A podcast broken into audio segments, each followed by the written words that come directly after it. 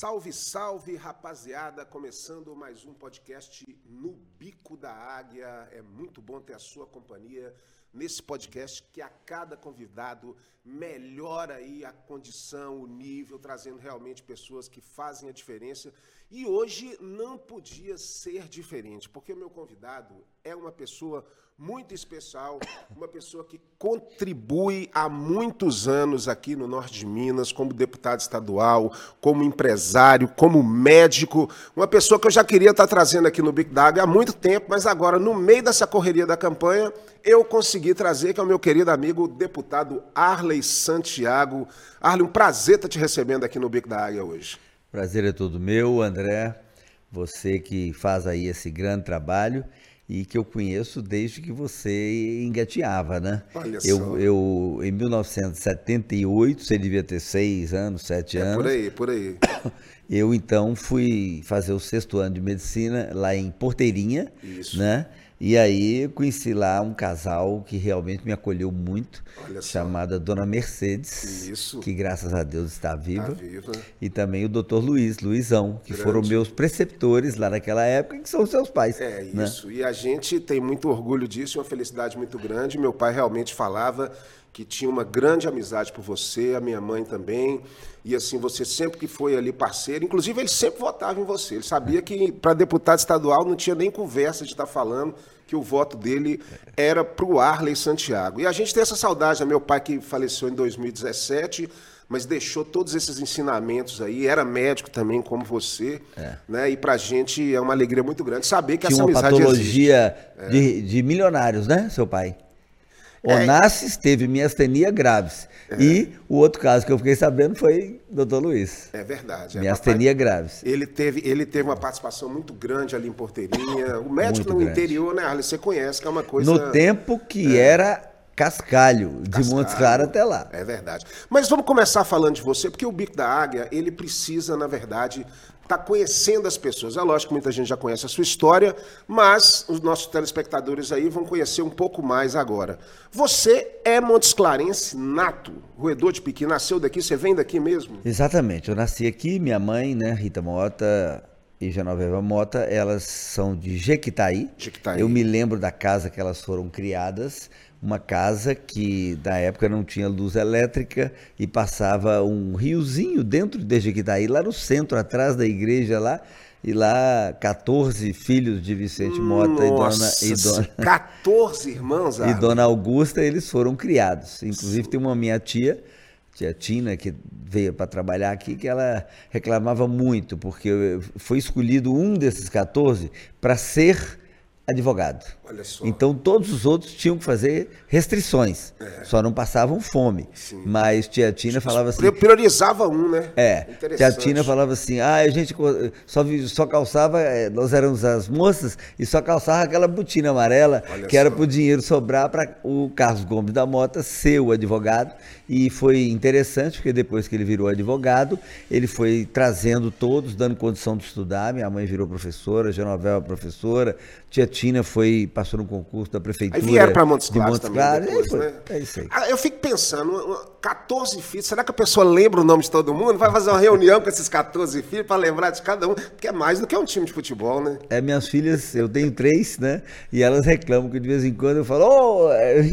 e falo o nome errado, né? Mas, mas é interessante, São ótimas minhas filhas. a, a minha avó, Josefina Ribeiro Coimbra, mãe do meu pai, que é da cidade de Carbonita, que o senhor inclusive conhece muito, já teve lá, aqui do Vale de Jequitinhonha, ela teve 13 filhos também, entendeu? Assim, todos foram para o Rio de Janeiro depois e tudo. Porque nessa época era assim, né, cara? Não tinha métodos conceptivos, então era, era uma gravidez atrás da outra. O, Mar, o, o, o Ucho teve aqui e falou também que era assim na, na- na É. casa dele. Era uma situação da época, né, Arley? Exatamente. O Ucho é mais novo que eu um pouco. E o Fred é que é meu contemporâneo, né? E eram sete lá em casa. Sete na casa de Dr. Geraldo Correia Machado, que é meu sogro.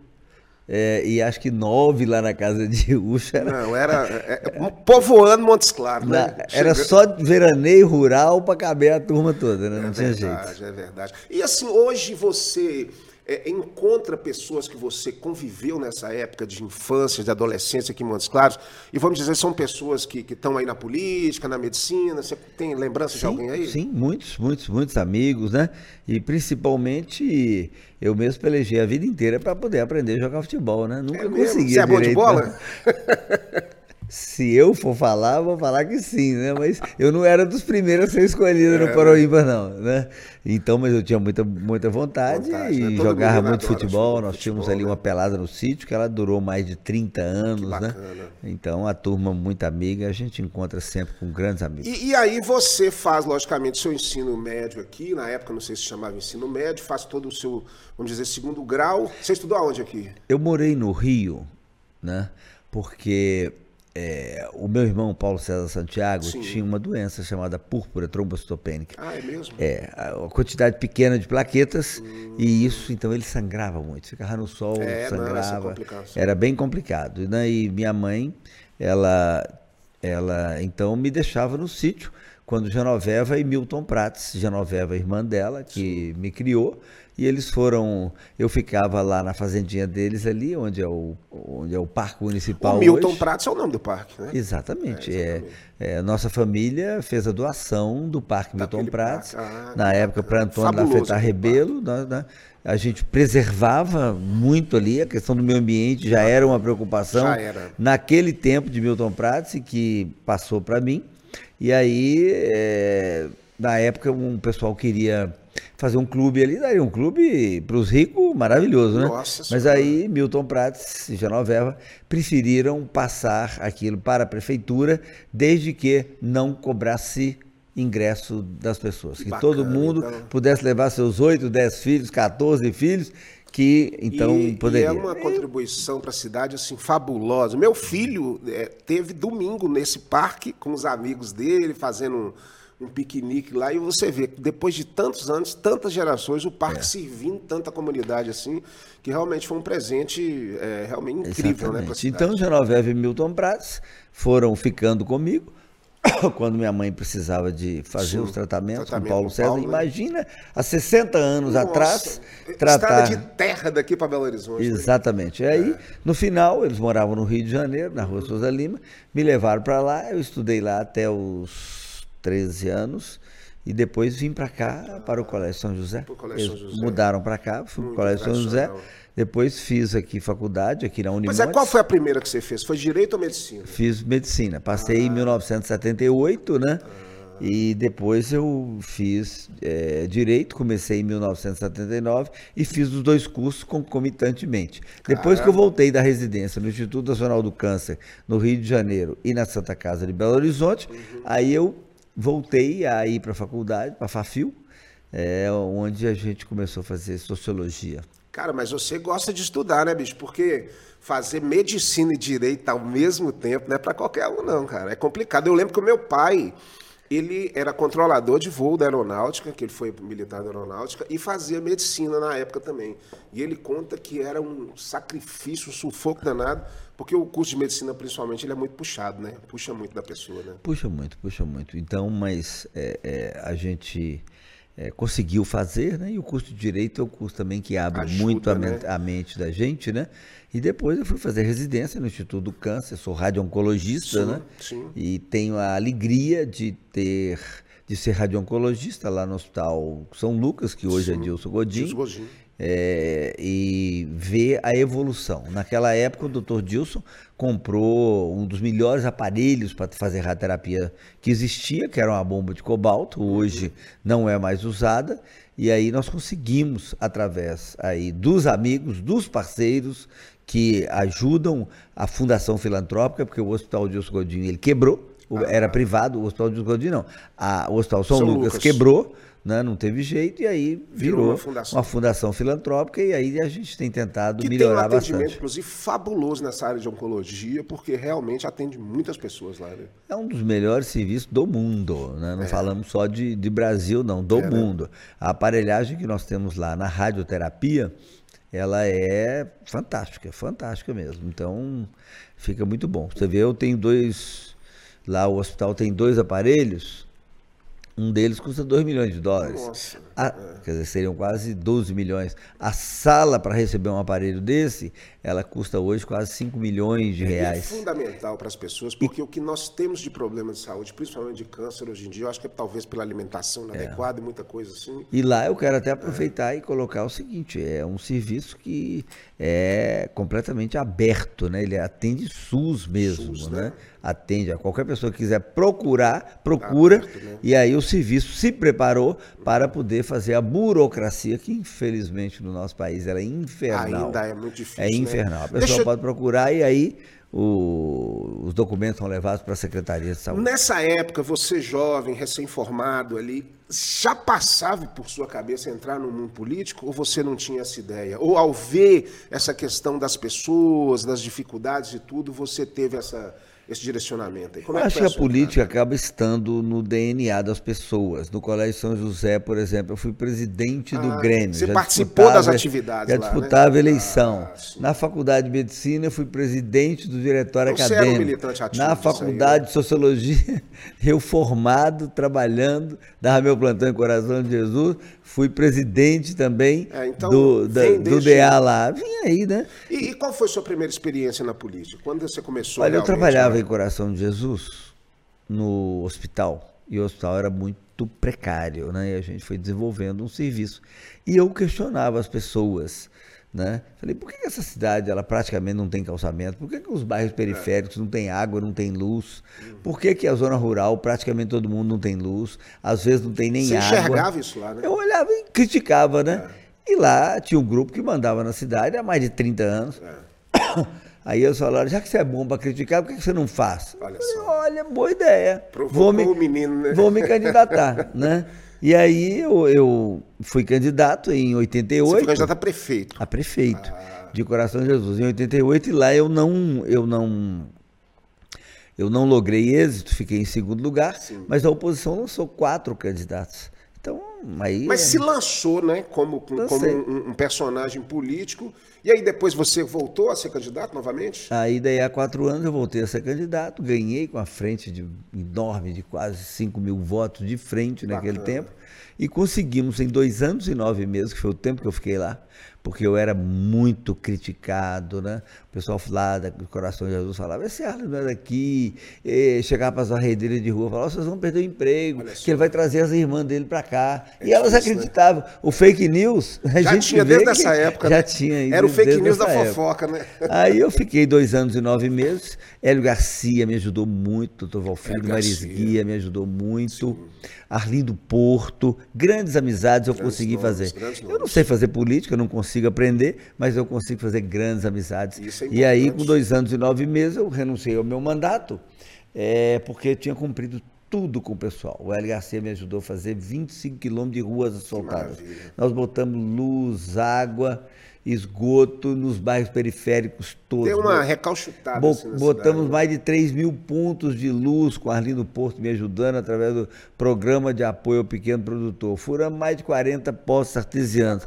Aí fiquei muito satisfeito e falei, olha, vou pegar meu título, transferir de novo para Montes Claros e deixar que vocês então continuem a sua história. trabalho, E né? aí a gente fica meio triste de ver a situação atual de Coração de Jesus É, regrediu. regredindo muito, né? A gente lá mesmo tem uma barragem lá que chama barragem da Vertente. Sei. E eu tenho uma assessora de lá que chama Larissa Lafetá, e ela olha as coisas para mim na região de Coração de Jesus. Essa barragem da Vertente, ela estimulou o pessoal a produzir Sim. tomate, hortaliças. Maravilha. Metade da Cianorte aqui vem com o lá. pessoal de lá.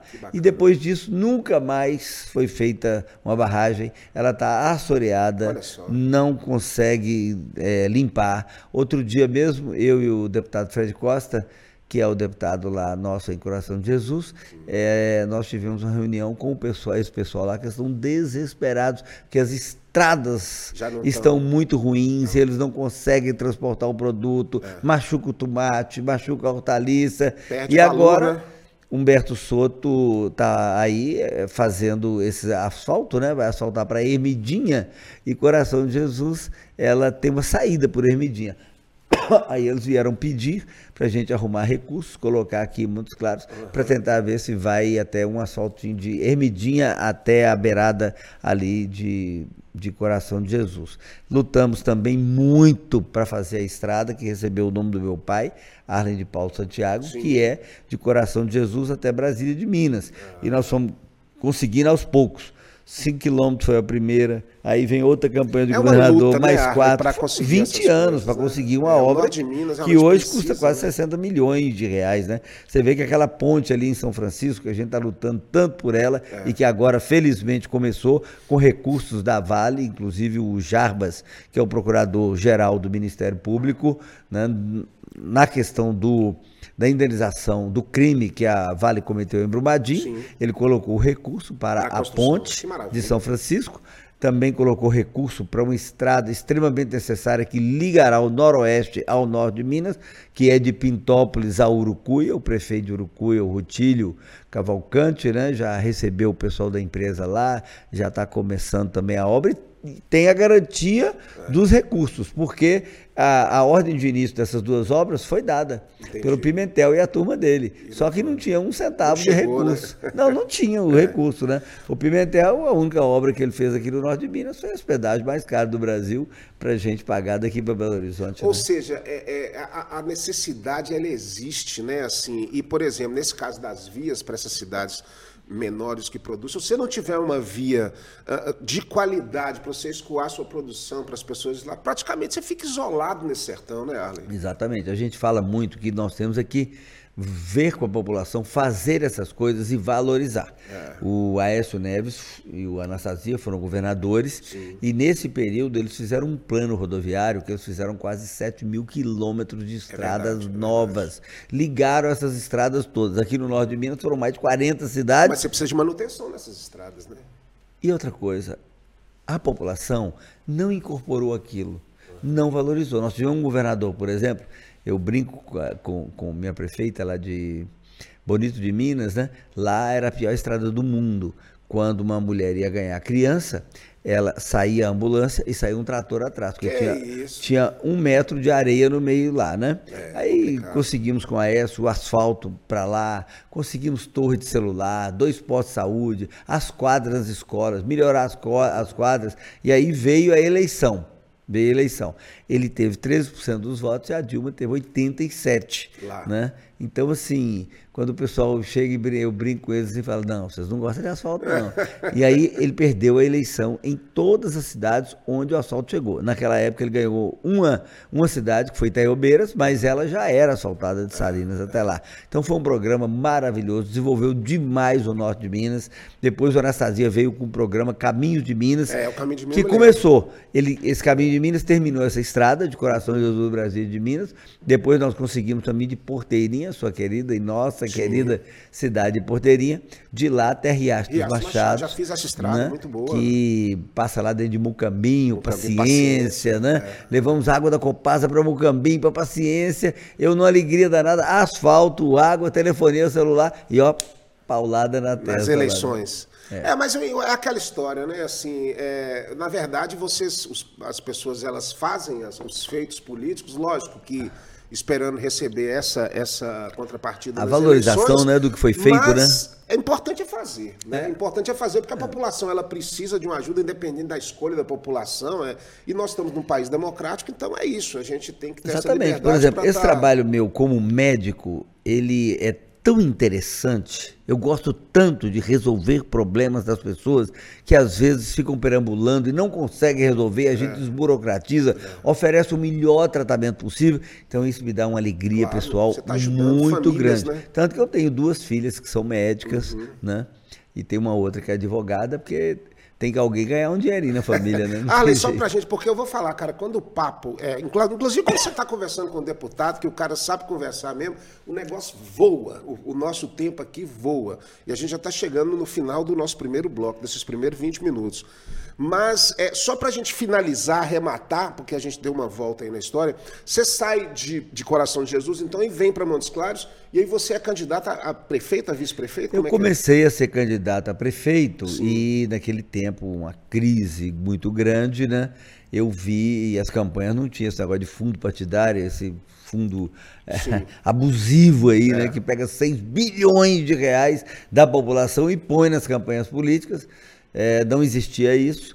E aí, então, eu vi que eu não conseguiria colocar a campanha é, até o final aqui como prefeito de Montes Claros. Entendi. E aí eu fiz um acordo e virei vice-prefeito, secretário de saúde. Fiquei lá por um ano e eu discordava dos métodos né, do prefeito. Sim.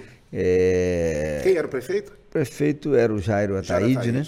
Eu discordava dos métodos, falava com ele, mas tinha uma turminha lá que realmente é, tinha medo né, de eu crescer e. E aí você tomou queriam... seu caminho na, na, na legislatura de, de parlamentar. Né? Aí Começou. eu fui candidato a deputado estadual em 98, uhum. tive mais de 41 mil votos, e daí para frente aí a gente foi sempre crescendo. Nós um vamos bocadinho. falar, inclusive, no segundo bloco, dessa sua participação. Você já até começou a falar aqui, mas nós vamos falar um pouquinho mais no segundo bloco. Mas eu preciso lembrar a você e, claro, aos nossos telespectadores e aos que acompanham aí pelo canal do YouTube, dos nossos patrocinadores. Porque se não tiver a pessoa apoiando o seu projeto, realmente ele não vai para frente. Eu quero começar falando do aplicativo Busca Aqui. O aplicativo Busca Aqui, onde você tem Montes Claros na palma da sua mão. É um empreendimento do nosso querido amigo Danilo Campos onde esse aplicativo facilita todo tipo de serviço aqui em Montes Claros, cabeleireiro, uma pizza, um táxi, tudo você encontra no Busca Aqui a partir de um clique. É muito fácil, entra na sua Play Store e pode baixar. E o outro patrocinador, Arley, é também muito importante, que é a Personal Jingle, comunicação através da música. É, a Personal Jingle,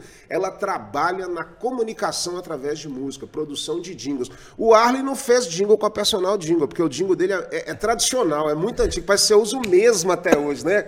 Você só muda o cantor e, e muda. O seu jingle, inclusive, é muito bom, mas uma hora você vai fazer um jingle com a Personal Jingle, você vai ver como é bacana. Mas a personal, ela faz essa comunicação e é uma das patrocinadoras aqui é, do nosso podcast. E nós vamos chegando ao intervalo nesse nosso primeiro bloco, mas no segundo bloco não saia daí, porque tem muito mais bate-papo aqui com o deputado Arley Santiago. A gente volta já já.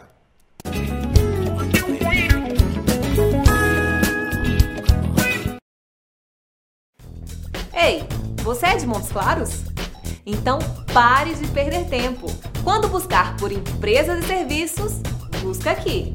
O Busca Aqui é da cidade e facilita a sua vida. Com apenas uma busca, você acha rapidinho aquilo que você procura. E o Busca Aqui é de graça. Não perca o seu precioso tempo. Quem procura, busca aqui.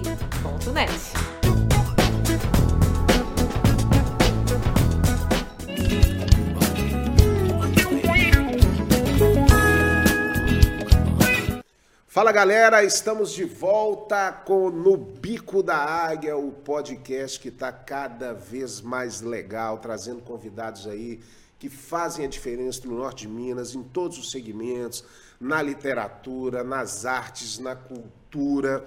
E hoje trazendo o deputado estadual Arley Santiago, deputado que tem uma trajetória muito bacana na, na, na, política também, na medicina. E aí o que eu queria começar a conversar com você exatamente no segundo bloco sobre essa trajetória sua política como parlamentar, Arley.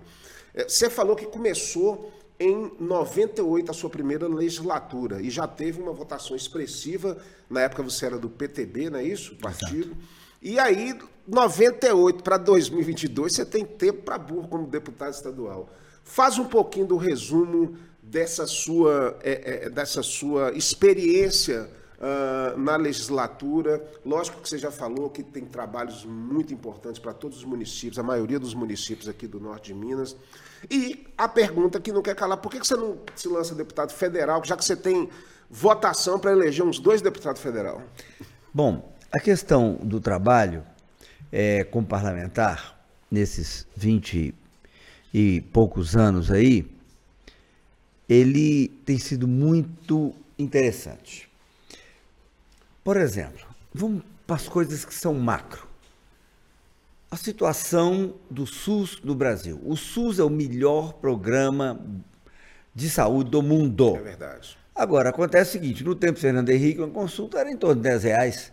Aí depois os presidentes que entraram não quiseram subir a tabela. Continuou esse Então, hoje são 10 reais uma consulta. Você tá doido? É. O que, que aconteceu? Os médicos caíram fora. Uma cirurgia hoje de vesícula, de hérnia, 300 e poucos reais, custa mil e tanto. É, não tem condição de. Né? Uma cirurgia de prótese de quadril paga dois mil e poucos reais, a prótese custa cinco mil. Então, assim, seria como se um açougueiro comprasse uma vaca por 3 mil e vendesse por mil. Quanto tempo ele dura? Essa sempre a situação dos hospitais. Então, eu comecei a trabalhar, a convencer aos meus amigos senadores e deputados federais de ir mudando a legislação. E o que, que aconteceu? Apareceram então as emendas parlamentares para a saúde, que hoje elas são até a metade.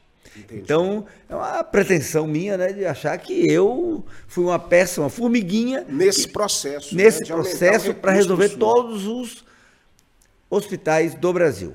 Que O que, que bacana. aconteceu? Tinha uma outra questão que eu sempre briguei muito, e o deputado Toninho Pinheiro brigou muito também, que é a questão do juro para os hospitais. Então começou o juro com bancos privados, juro caríssimo. Aí depois a Caixa aceitou a 20% ao ano, enquanto que o Joesley Batista, aquela turma do bem, né, lá da, JBS. da JBS, eles queriam comprar mais um avião, É. Aí um jatão. né? Aí o BNDES emprestava para eles a menos de 5%. É injusto, né? É injusto com os hospitais que atendem SUS. Então a dívida dos hospitais ficou muito grande. Ficou muito grande. E aí, quando ah, o Temer entrou, o Toninho foi trabalhando lá, outros deputados, como o Diego Andrade, o Eros Biondini, né, o deputado Tibé, vários foram trabalhando para que isso pudesse acontecer. Entendi. E aconteceu. E essas emendas, então, esses recursos, eles vão direto para os hospitais? Eles vão para os hospitais. Segurar para os a bronca hospitais. dos hospitais, Eles vão né? para os hospitais. Então, nós conseguimos estancar a sangria, né? E aí, depois, fomos trabalhar também na questão do juro. E aí, É. o Temer não teve a coragem, porque os bancos espremeram ele Sim. muito, mas o Bolsonaro, esse aí chuta a porta, né? Foi, né? Então, o que, que ele fez? Juro a 10% na caixa. E seis meses de carência Para esse esquema do hospital. para os hospitais filantrópicos. Ah. Deu uma respirada. Deu uma respirada e os hospitais estão se tentando mudar. Mas se não tiver uma correção da tabela. O senador Carlos Viana, eu montei um projeto para ele, ele entrou no Senado e já está no fundo da gaveta, infelizmente, um projeto para que o SUS tenha que ser corrigido pelo menos pela inflação todo ano. Para melhorar a condição do médico. Não, também, não né? tem jeito de uma coisa ficar 25 anos sem mudança. Então, essa tem sido um trabalho intenso da minha área, e aí a gente vai buscando essas emendas com os senadores. Por exemplo, nesse mandato agora, André, é, nós vamos, com nossos parceiros, estar viabilizando 6 mil cirurgias de catarata. Olha só, que necessidade. Em particular, isso. 5 mil reais, seria uma nota preta, né? E aí nós estamos vendo hospitais melhorando. Por exemplo, o Hospital de Salinas, nós já conseguimos lá com o prefeito Quincas, UTI, tomógrafo, aumentar a sala de cirurgia, aparelho de vídeo para Que fazer é cirurgia. exatamente Então, a- assim, aquilo que o povo precisa. Porque o que, que acontece? Que a gente vê a realidade, principalmente aqui do norte de Minas. Ah, Montes Claros, ela acaba absorvendo toda a demanda da região ah, de necessidades de saúde, porque aqui tem as melhores condições tecnológicas de equipamento. E aí a pessoa vem nas ambulâncias, centenas de ambulâncias vêm para Montes Claros e tudo, e acaba meio que congestionando também o sistema aqui de, de Montes Claros, de saúde, porque tem que atender a região daqui também. É, e essa, essa preparação regional da saída dos hospitais, como você está dizendo aí, o Hospital de Salinas, tendo, isso aí acaba que segura mais a população na cidade, né? Exatamente. Para evitar essas viagens. Nós tivemos, por exemplo, a questão da hemodiálise, que foi feita por um grupo lá na Santa Casa, um grupo que era da Santa Casa de Montes Claros, lá em Janaúba, na época. Depois o Dilson Codinho ajudou a montar em Salinas uma outra hemodiálise. Depois foi montada também em Pirapora e Brasília de Minas. Quer dizer, melhorou. Você não sabe o que é uma pessoa sofrer é, e andar 200, 300 quilômetros, quilômetros, três vezes por semana, ainda ficar quatro horas na máquina. Agora mesmo eu estou numa alegria muito grande. o meu amigo provedor do Hospital de Minas Novas, o Padre Carlos, é, e o prefeito Aécio Guedes, eles então é, me pediram e nós conseguimos viabilizar 3 milhões de reais e a hemodiálise lá já está funcionando e Ou o povo seja, parando esse... de andar 500 Olha quilômetros só, lá. E tanto de pessoas é muita que ajudam, alegria né? pra gente. É, porque assim, a gente vê a necessidade dos municípios e, e esse trabalho que você está explicando para a gente aqui do parlamentar, então ele é fundamental para o eixo andar, né? para a coisa, para a engrenagem andar. Porque se fosse só depender ou seja, da iniciativa do governo federal, do governo estadual ou do próprio governo municipal, uh, as coisas não andam nessa velocidade. Né? Então, precisa dessa participação parlamentar para chegar nesses recursos, né, Arlene? Exatamente, não consegue, não, não tem jeito de fazer com o que vem aí do SUS. Então, você vê, Salinas já evoluiu muito. Salinas agora foi um exemplo de caso de sucesso falado pelo Fábio Baquerete, secretário de Estado da Saúde, porque lá o prefeito Kinga falou assim: vamos atender o povo da região. E tem 37 cidades que estão sendo atendidas lá. Maravilha. E aí ele pede os, os deputados federais, senadores, para poder colocar recursos a Santiago lá e vai operando aí o pessoal. Lá em Urucuia, com o prefeito Rutilho, nós já estamos lá fazendo aí uma média de mais de mil cirurgias por ano para aquela região toda ali. Então, assim, muita coisa boa. O Dilson Godinho, há 10 anos atrás, montou o serviço descentralizado de oncologia, é. junto com é, Salinas. As pessoas não têm que fazer lá, quimioterapia. Faz lá. É, faz lá, que né? Bacana. E Jaraúba, depois agora do Zé Aparecido, tem evoluído muito, muito mesmo. E lá é, tem já 30 leitos de UTI. É e o Elvésio, que é o secretário de saúde, com o pessoal da saúde, está fazendo um trabalho maravilhoso lá. E cirurgia, neurocirurgia, que era uma coisa que só Montes Claros. Esse ano eles já fizeram mais de 140 no primeiro semestre. É, é né? E estão também trabalhando para colocar é, serviços de ponta lá em Jaraúba também. É, então, é, isso é importante. Nesse trabalho parlamentar ajudou muito essa questão de eu ser médico, porque Você nós estamos aí né? dando um jeito de ver o seguinte, o que, o que, que é um, uma, uma, uma, o combate à doença? Né? Porque saúde é a prevenção, é a alimentação, é, é. exercício físico, não fumar, não beber, mas o que, que é esse combate é operar quem precisa ser operado, é tratar quem precisa ser tratado. Quando você está na necessidade, não tem jeito. Saúde para tudo para você resolver. Exatamente. Porque sem saúde você não vive, né? E a gente está colocando isso aí muito, inclusive Agora, a, a, questão da prevenção. É, Quer dizer, é nós vamos ter 80 mil casos de câncer de mama e 80 mil casos de câncer de próstata esse ano e no ano que vem. Já sabe que vai ter, né? Já sabe que vai é, ter. É. Então, nós já bolamos é, é, atendimentos para fazer essa prevenção através Bacana. de mamografias, né? Inclusive tinha um programa muito bom do governo do estado que depois acabou com o Pimentel, que eram aqueles caminhões de mamografia que iam nas eu cidades. Me lembro, eu me lembro. E tem mais aí Ajudava de demais seis ou sete anos que Agora eu, te, eu, quero te fazer uma pergunta que é o seguinte: o Arley é, é, a gente pode até afirmar isso porque eu acompanho as redes sociais do Arley ele é um candidato que conhece o norte de Minas, olha lá, ó, tampou a careca. É um candidato que conhece o norte de Minas pelo chão e pelo ar. Porque para fazer essas viagens aí, você se desloca de um helicóptero. É seu helicóptero? É. Então, se desloca através de um helicóptero e faz a filmagem de toda a viagem, vai conversando com as pessoas durante a viagem e mostrando o, o, o norte de Minas por cima, né? E aí, Arley, a gente observa um problema muito grave que eu tenho certeza que você também tem uma preocupação nesse sentido, que é a questão ambiental, é a questão da água, é a questão das nossas secas é, prolongadas, a dificuldade hídrica que nós temos, inclusive por ser uma região produtiva, né? que nós temos vários tipos de, de, de cultivos, apesar o gado também que existe na nossa região, e muitas vezes a seca, né, a, a, a, falta de água prejudica bastante. E por cima você vê a coisa acontecendo de verdade, você vê o açude ali secando, você vê as coisas ali.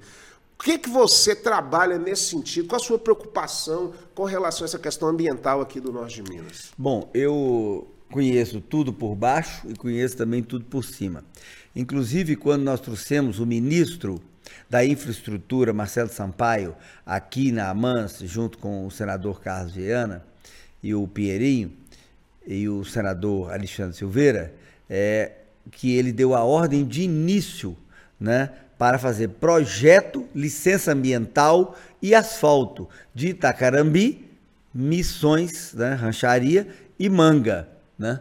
E isso saiu, o projeto está sendo feito, já tem o dinheiro alocado que dá para fazer o projeto, já vão sobrar 11 milhões, que nós vamos ter que buscar mais 70 para a obra do ano que vem. Uhum. E aí o pessoal, os internautas, são muito gozadores, né? Um falou assim: ah, vem andar aqui na estrada, desce do helicóptero aí. Aí eu expliquei para ele que às vezes eu andando mais rápido no helicóptero, é eu posso resolver mais problema. Porque se por acaso passar na estrada resolvesse o problema, é. eu tenho certeza que um deputado lá de Manga, amigo de Lula, amigo de Dilma, quer dizer, que ficou aí esses 16 anos e não tem nem o, a licença ambiental lá. E ele passa lá toda semana para ir lá em Manga, onde o irmão dele é Inclusive, é prefeito. Manga, então, eu posso falar que eu tenho um irmão que é dentista lá em Manga, eu já fui em Manga em algumas vezes. Manga tá intransitável você chegar em Manga. Indo por Janaúba, ali Jaíba, demais, você não consegue demais. chegar. E é uma região produtiva. E projeto Jaíba, essa coisa toda, que tinha que ter um trabalho. Você não, você não mandou uma emenda para consertar essa estrada de lá, não? Aquilo ali é só coisa do Paulo Quem Guedes? dera ali? que emenda de deputado desse conta. Você tem que é, ter né? prestígio, né? E lá, o, o, o deputado federal é, de Manga, ele diz que é amigo do, do, Lula, da Dilma. Então, eles ficaram 16 anos no poder, é. né? E nada da estrada. E agora, com três anos do Bolsonaro, nós já conseguimos alocar com, repito, com o deputado Pierinho, o senador Casiana e o senador Alexandre Silveira, temos 33 milhões para poder fazer isso. Pois Já é, é muito via, bom. Via Januário, essa estrada está falando, né? Que vai por ali, né? É. O Januário atravessa Itacarambi lá. E também, dentro desse projeto da Vale, né? O, do, o, o, procurador Jarbas, que é um Montes Clarence, inclusive o vereador Wilton deu para ele um título né, de cidadão aqui, ele colocou desse indenização da Vale 300 milhões para fazer a ponte de São Francisco primeiro, depois a ponte de Mango e também uma ponte em São é, Romão. Então existe uma, uma, uma, por exemplo, Matias Cardoso para Mangue, existe projeto para uma ponte ali? Porque quando eu vou, eu passo para ali é só balsa. O projeto não está pronto, Entendi. né? Apesar da mentira do Pimentel e da turma dele. O Pimentel e a turma dele foram os que fizeram o pedágio mais caro do Brasil, que é de Belo Horizonte para é, cá. Aquele pedágio é terrível.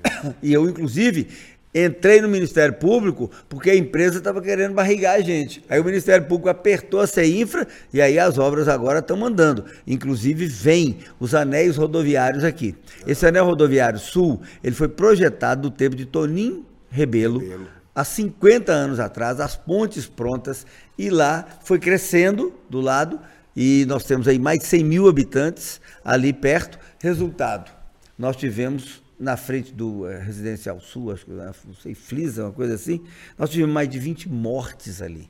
Né? Aí, quando o início do governo atual, eu trouxe aqui o Marco Aurélio, secretário de Infraestrutura, mostramos isso lá e ele arrumou um recurso de 17 milhões e as pistas laterais estão sendo feitas e depois agora o recapeamento completo também está sendo feito. E agora já foi dada a ordem de início nós tivemos até com o vereador Odaí, lá na Iutibiriçá, do DR, lá na, no Exército, para poder pedir autorização para continuar o anel leste. O anel leste pega da 251 até a 135 e, e é vai para Bocaiúva. Sobre a e 251. começou. E começou. Esse Bacana. já está fazendo e, e, e, aí vai fazer também o anel norte. O anel norte é o quê?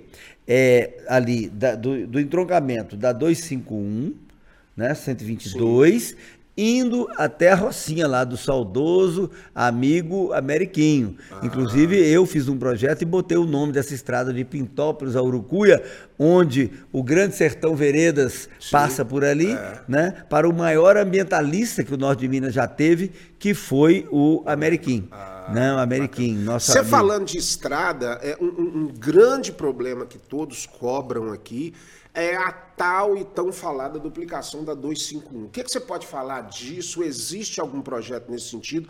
Porque é uma das estradas mais violentas, que mais causam acidentes e de um trânsito muito grande, porque o, o número de carretas que passam, porque é um dos maiores entroncamentos do Brasil quando vem ali da Rio Bahia, né? É, exatamente. Ela é muito complicada. É a segunda rodovia da morte de Minas Gerais. Pois é. A primeira é a 381.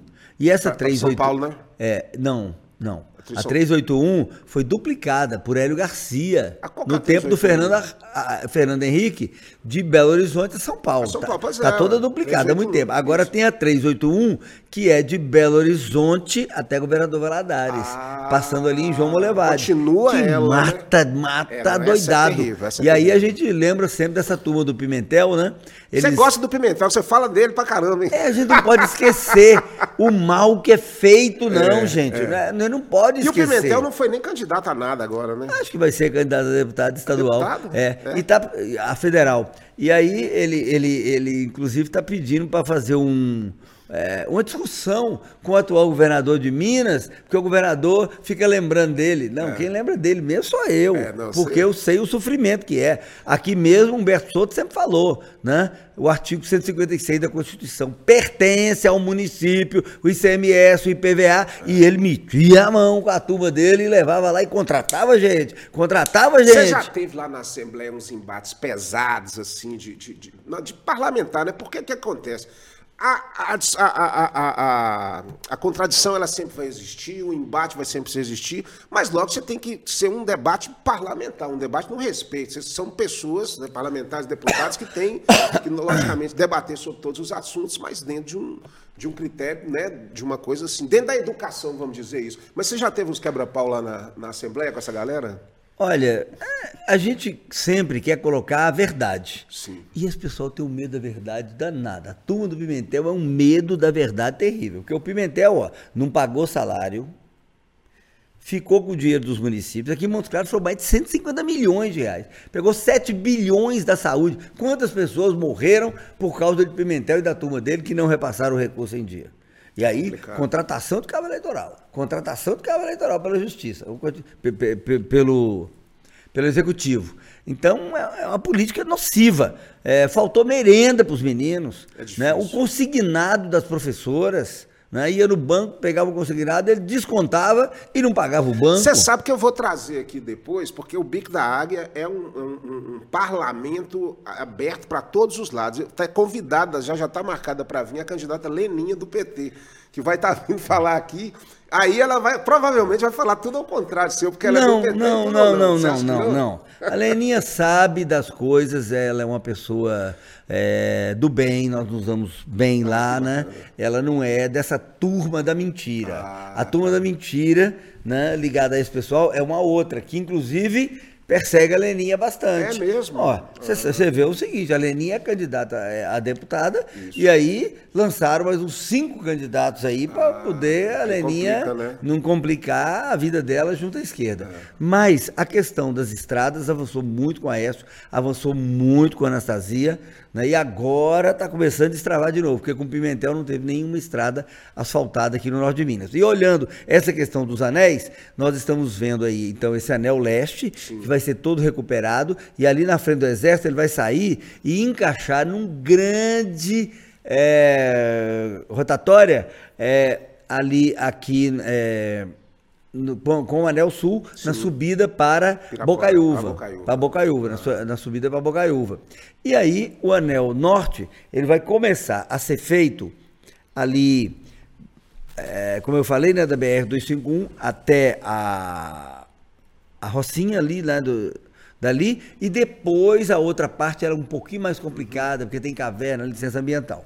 Então eu estava falando da rodovia É, da da 251, morte a a gente tá falando, 381, é, 381 lá. a 381, onde sempre tinha um presidente ou uma presidenta que sempre iam lá todo ano e dava ordem de início de começar. E nunca começou. Nunca começou. A não ser agora com o ministro Tarcísio, né? E o senador Alexandre Silveira e Carlos Viana lutando muito com outros deputados federais. E aí começou, foram feitos já uns Você- 40 quilômetros você, aí. é, apoia para governador o Carlos Viana ou Zema? Carlos Viana. Carlos Viana, que é o Carlos candidato Viana. do seu- é. do grupo, O né? Zema consertou muito o Estado, fez um trabalho muito bom, mas o nosso compromisso é com o Carlos Viana, que é um senador que É jornalista. o Carlos fez Viana. uma diferença no norte de Minas. Só através da Codevasf para poder ter máquina para os prefeitos fazer estradas melhores, para fazer transporte escolar, para poder fazer barragens. É, foram colocados, alocados aí mais de 200 milhões de reais. E aí os outros deputados também foram alocando mais.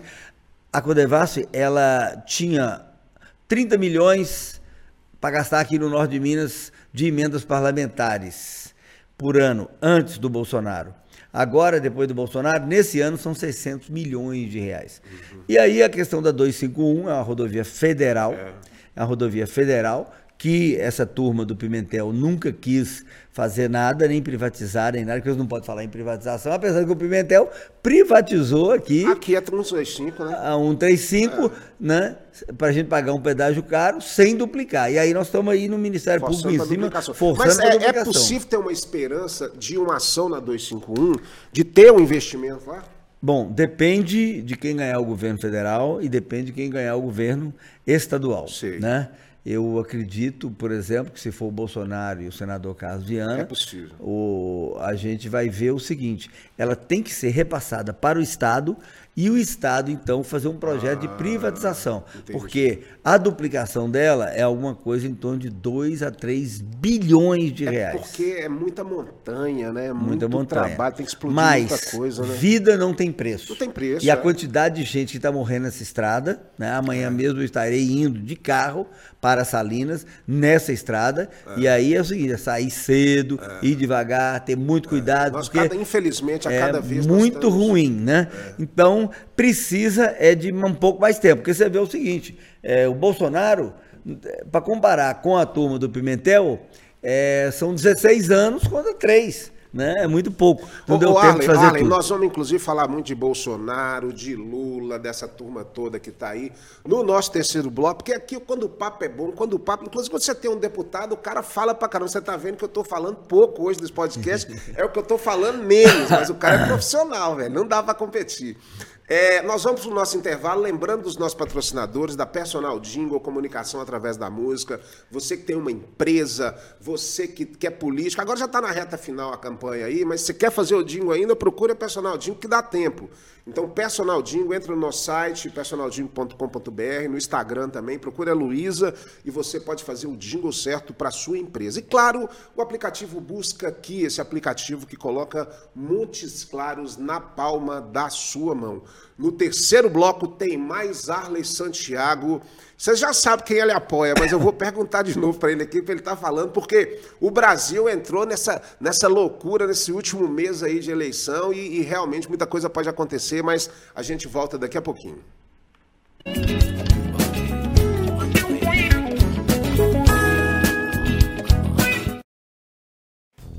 Ei, você é de Montes Claros? Então pare de perder tempo. Quando buscar por empresas e serviços, busca aqui. O Busca Aqui é da cidade e facilita a sua vida.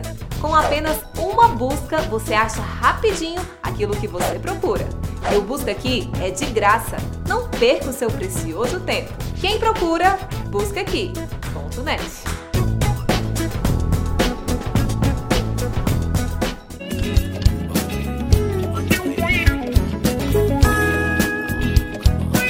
Estamos de volta com o podcast No Bico da Águia, sempre com a sua companhia, o podcast que você pode acompanhar pela Vim TV e também pelo nosso canal do YouTube. E claro, estamos aí trazendo cada vez mais pessoas aqui que fazem a diferença no norte de Minas. Mas agora eu quero ter, eu tenho um recado para você, você que é empresário, você que tem uma empresa e quer divulgar a sua empresa. Você pode entrar em contato com a produção do podcast No Bico da Águia, que nós temos espaço aqui para estar tá divulgando a sua empresa, mostrando a sua empresa. A gente passa, inclusive, vídeos e faz um trabalho muito bacana de divulgação para a sua empresa. E, claro, nós temos que valorizar as coisas da nossa região. Estamos aí de braços abertos para receber a sua empresa como patrocinadora do nosso podcast. Arley Santiago, menos de um mês para o fatídico dia 2 de outubro, que vai ser uma eleição geral, presidencial para governador e também uma eleição parlamentar. Uma eleição que realmente pode dar uma sacudida aí é, em todos os aspectos, porque vem muita gente nova. É, e nós estamos agora vivendo, já desde 2018, com a eleição do Bolsonaro, uma polarização muito grande no Brasil é, onde as pessoas elas realmente tomaram um partido ideológico no sentido, nessa coisa de direita e esquerda, que sempre existiu, mas eu acho que isso ficou muito latente a partir desse fenômeno da ascensão da direita aqui no Brasil, com a, o impeachment da Dilma, essa coisa toda. E, claro, isso provoca uma coisa, e eu, como artista, tenho um sentimento até um tanto quanto é, é, é, é, sensível nesse sentido, e já vi isso acontecendo várias vezes, de ver, por exemplo, famílias, irmãos, tios, amigos, sobrinhos, que sempre tiveram convivência normal, mas agora, a partir de um certo momento, ah, eu sou Bolsonaro, eu sou Lula, então um não aceita o outro e acaba gerando brigas, gerando atritos, gerando situações que, assim, eu tenho certeza que isso não leva a lugar nenhum. A polarização, a discussão, ela é importante, mas mais importante do que isso são as pessoas se respeitarem em todos os sentidos que que você, qual que é a sua opinião com relação a essa situação da polarização? E, claro, dessas eleições, você que já, já tem né, a sua decisão, o seu lado nesse sentido, se você acha que realmente nós vamos ter o segundo turno para para presidente, o Lula está na frente nas pesquisas, mas o Bolsonaro ele é muito popular. Teve agora recentemente aqui em Montes Claros, fez uma movimentação muito grande ali. A gente vê como mobiliza. Eu acho que eu nunca vi o Brasil tão mobilizado nesse sentido. Qual a sua opinião nesse sentido? Olha, o que a gente vê é que não havia muita mobilização, porque quando o Fernando Henrique ganhou, já era uma mobilização da esquerda. Sim. Né? Aí depois veio Lula, veio a Dilma, e aí nós vimos aí, né, a Petrobras sendo totalmente roubada. Sim. Quer dizer, um gerente devolvia 400 milhões de reais, que, quer dizer, uma parte do que tinha roubado. O Paulo Roberto Costa, é, falando, até morreu agora, falando, inúmeras pessoas, e todos falando as coisas, inclusive, né, eu não acredito que a delação do Palocci seja uma delação mentirosa. É, esse, é alguém que está entranhado é, lá não, dentro. Eles estavam né? lá dentro, mas essas situações todas que têm um envolvimento político, ela tem relação com essas questões da delação. É, é o que eu te pergunto: é possível é, é, é acreditar nessa, nesse processo das delações? Porque muitas vezes a pessoa pode pensar no seu benefício próprio. Então fica uma coisa assim, como que você acha que isso? Porque a galera do PT, eles batem nessa tecla. Eles batem nessa tecla. Eu sou inocente porque estou aí. É, é, é, não estou preso, vamos dizer assim. Né? A justiça me, me, me, deixou nesse sentido. Mas os números estão aí. Então o que você tem a dizer sobre isso? Eu tenho a dizer o seguinte, que eu considero que esquerda e direita é sinal de trânsito. Sim. Vira direita, vira esquerda. Sim. No restante, o que a gente viu foi fortunas e fortunas indo para os grandes conglomerados de mídia, Entendi. fortunas e fortunas, fortunas indo para os artistas já que já eram milionários. Quer dizer, uma pessoa pega um dinheiro da Lei Rouanet para poder fazer um teatro que o povo vai lá para pagar. Quer dizer, completamente diferente se tivesse um limite que viesse aqui e falasse assim, não, a porteirinha vai ver um show é. de André Águia que vai ser que vai ser até artistas que aceitem receber esse tipo de cachê. Então, no fim, os artistas ficam loucos contra o Bolsonaro, porque houve o corte. Empresas, grandes conglomerados de imprensa, loucos, porque houve o corte realmente financeiro. Então, assim, no fim, não tinha essa briga, porque todo mundo se dava bem e com o dinheiro público. E Você agora, acha que era isso? Agora que o dinheiro público e- secou, ele está indo para onde precisa. Entendo. Você vê, a Petrobras dava 30 bilhões de prejuízo. No ano passado ela deu 40 bilhões de lucro. Qual- qual Isso são opinião? 70 bilhões de reais. Qual a sua por que, opinião, que seria? por Por, que, exemplo, que era? Que é uma discussão que existe. Ou aquelas malas do Gedel não existiram? Não, existia. Ali era existia. inocente também? Mas já está na rua, né? É, Tem não, problema, né? é, o problema é todo esse, que a justiça no Brasil acaba que ela não é efetiva, né? A coisa não acontece e muitas vezes a gente tem que acreditar na justiça para que a coisa O Gedel foi seja- ministro dessa turma É. do Pimentel. Ele foi ministro da integração. Olha a diferença do, atu- do, do- do ex-ministro, né, que agora parece que é candidato até a governador lá do, do Rio Grande do Norte, né, que conseguiu terminar, botar dinheiro para terminar a É, obra nós tivemos da transposição. uma- uma- vamos dizer, um, um- uma- um teatro de corrupção no Brasil. O próprio Aécio Neves envolvido, com o primo dele recebendo também dinheiro, malas e tudo. Então, assim, é uma situação complicada. Mas eu te pergunto, voltando à questão do show, e eu, como, como artista, é, entendo um pouco nesse sentido. O que, que você acha, por exemplo, de municípios que têm um arrecadamento, uma arrecadação pequena, um PIB, e gasta, por exemplo, um milhão para levar um show de um Gustavo Lima, 500 mil para levar um show de forró, que é uma coisa popular, que o pessoal gosta, mas é dinheiro público. Então, dinheiro público direcionado diretamente, sem lei, sem prestação de contas, sem nada, e vamos levar todo mundo bate palma, pão e circo para as pessoas, e o, o- o município está gastando um milhão. Então, assim, é preciso ver também todos os lados nesse sentido. Eu acho que não estou defendendo lado nenhum aqui nesse sentido, apesar de ter o meu posicionamento, mas acho que essas questões da lei, por exemplo, e eu como artista impactar diretamente nisso, precisam ser revistas urgentemente para que os artistas eles recebam fundos direcionados e incentivem os pequenos artistas também, os artistas que não têm esse nome, que não precisam disso. Pô. Caetano Veloso, Chico Buarque, todos esses, Milton Nascimento, são artistas que hoje em dia nas redes sociais uma palavra dele atinge milhões de pessoas, diferente de mim e de tantos outros artistas, né? É. A gente vê e hoje eu tenho uma posição, eu acho que talvez a idade vá nos caminhando para um rumo mais central. Eu fui o prefeito que trouxe os maiores shows na época em Coração, de Jesus. Sim. Era Leandro Leonardo, era Chitãozinho Chororó, né? É, e aí, o que que acontece? Num ponto, é bom para a cidade. A cidade faltava hotel, é, o cara vendia o Incentiva, quarto, né? a- vendia tudo, acabava a água, não tinha banheiro para as pessoas, É. né? Porque eu fazia tudo sem cobrar nada de ninguém, a porta aberta. Agora, hoje, a minha visão é de que realmente você tem que buscar algum artista que a população exija de você, mas que isso tem que ter um limite, não pode ir para ser do jeito que está, um milhão, dois milhões, é, dinheiro demais. Ou né? então a iniciativa privada entra e, e banca isso, né? Normalmente não entra, não, É, né? Não, não, não, não tem jeito. Ela, ela não leva É. a vantagem para poder fazer isso aí. Mas a gente tem que chegar no meio termo, porque a população pressiona e exige. Que aconteça Eu te tipo falei sobre o Bonito de Minas. O Aécio fez aquele tanto de obra, certo? Mas aí a Dilma falou: ó, se o Aécio entrar, ele vai acabar com o Bolsa Família. Ela teve 87% dos votos. Então é uma questão do dinheirinho pingando.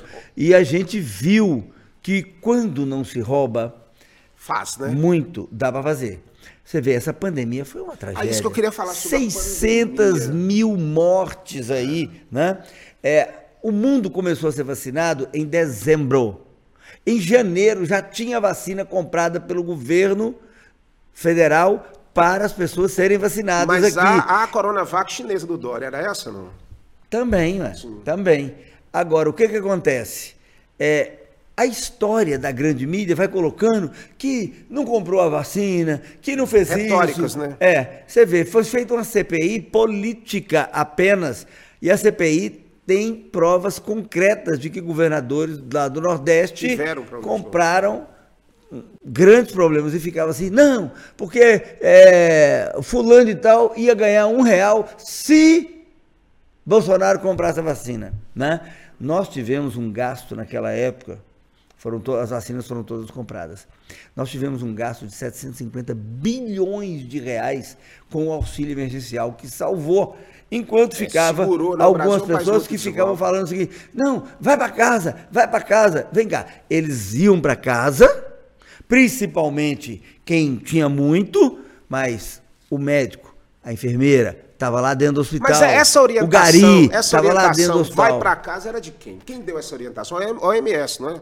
Foi a OMS que deu essa orientação, ou não? Quem tiver dado, não tinha jeito. Porque você vai para casa, todo mundo vai passar fome.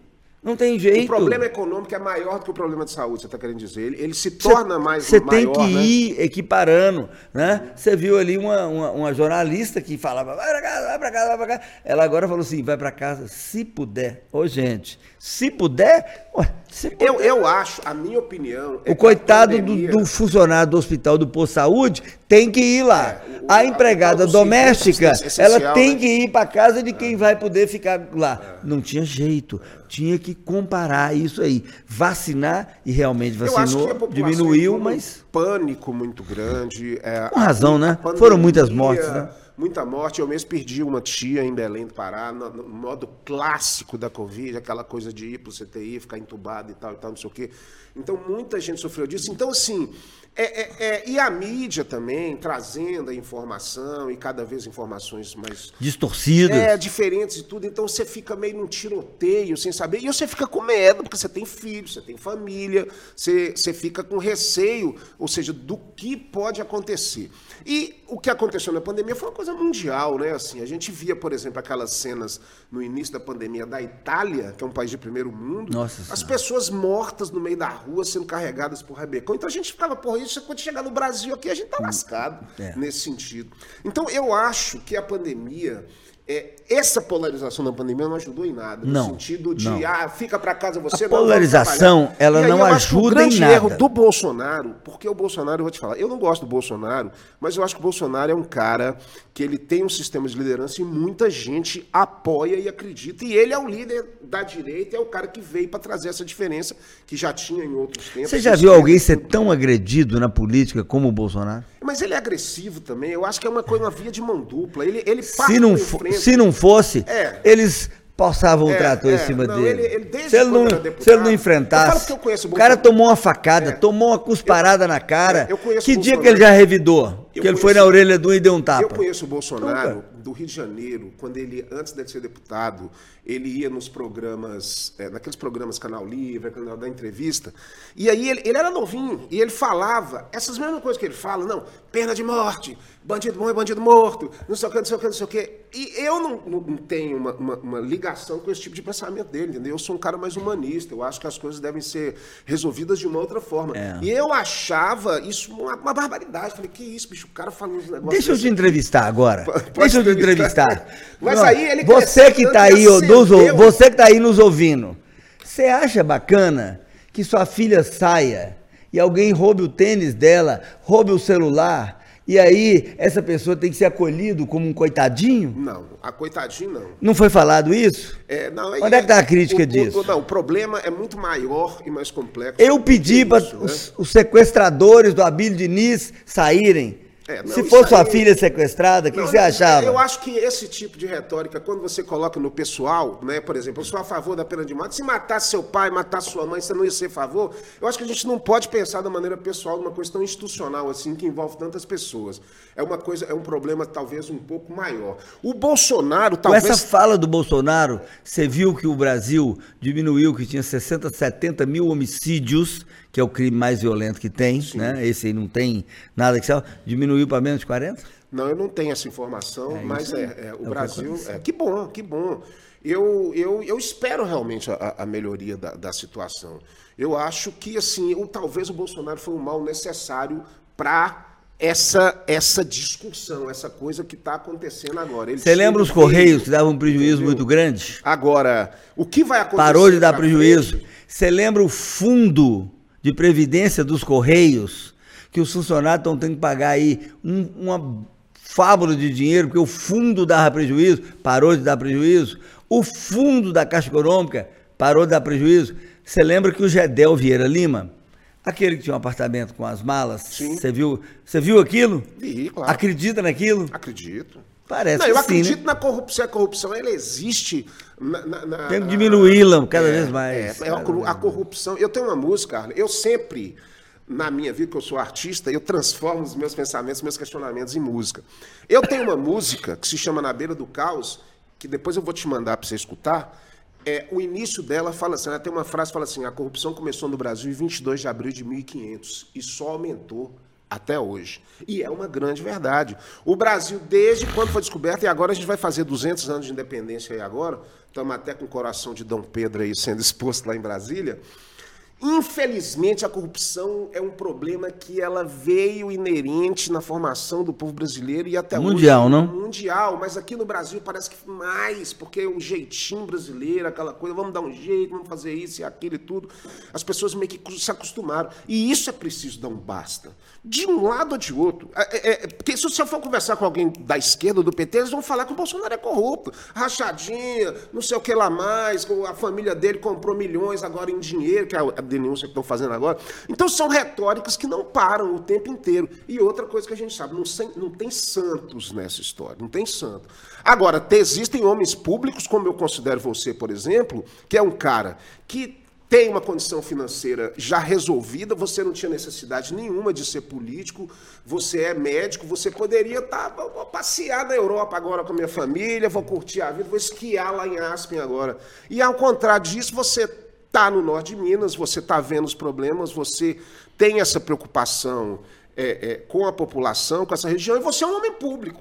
Eu acho até que você tinha que ascender mais, ou seja, vamos pensar em ser um governador, vamos pensar, quando eu disse senador, deputado federal, porque você tem caixa para isso. Se você quiser ainda seguir na política, não sei. Voltando na questão né? da polarização, realmente eu acho que todos nós, eu inclusive, temos que baixar a bola. Eu acho também. Você sabe, o que parece é que no dia 3 de outubro, os problemas do Brasil Vai ou acabar. ganham ou ganham, vão acabar. Não vão não acabar. Vão acabar. Não vão acabar. É verdade. Não vão acabar. Agora, o que a gente tem muito medo, muito medo, é que nós tínhamos o governo do Aécio, da Anastasia, e nós tínhamos aí escolas sendo feitas, é, melhorando hospitais, né? Aí veio o Pimentel, parou tudo, o dinheiro sumiu. E esse governo da, meteu do PSDB a... foram dois do AS e dois da Anastasia. Foram, foram, é, um... foram dois. O AS foi reeleito, a Anastasia foi também, não foi? Foi reeleito. Mas aí o Aécio se afastou para ser candidato ah, é a senador. É. Então você vê o seguinte: agora mesmo, nós estamos tendo um governo que a gente não ouve falar de corrupção nele, que está conseguindo ir pagando as contas, né?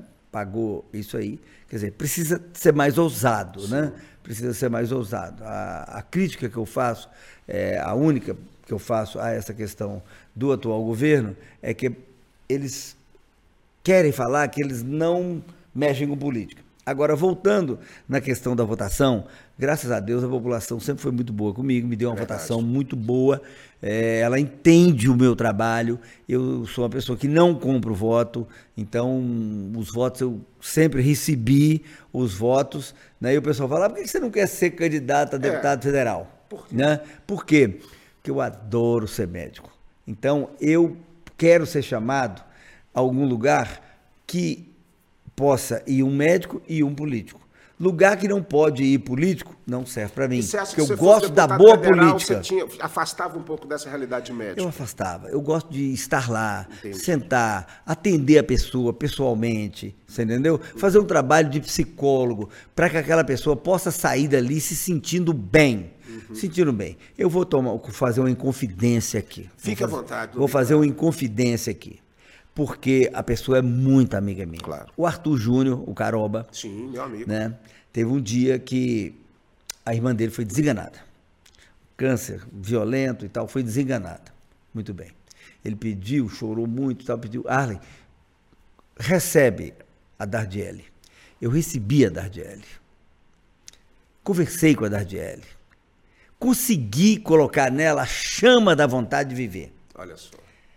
E o que que acontece? Deus é tão bom para mim, tão bom para mim, que a Dadiele viveu dois anos. Olha só. Cara. Nós inventamos uma nova quimioterapia é. para ela é, e fomos tratando, conversando e... com a Dadiele. Ela pôde conviver com a família dela, com as pessoas, anos. mais dois anos.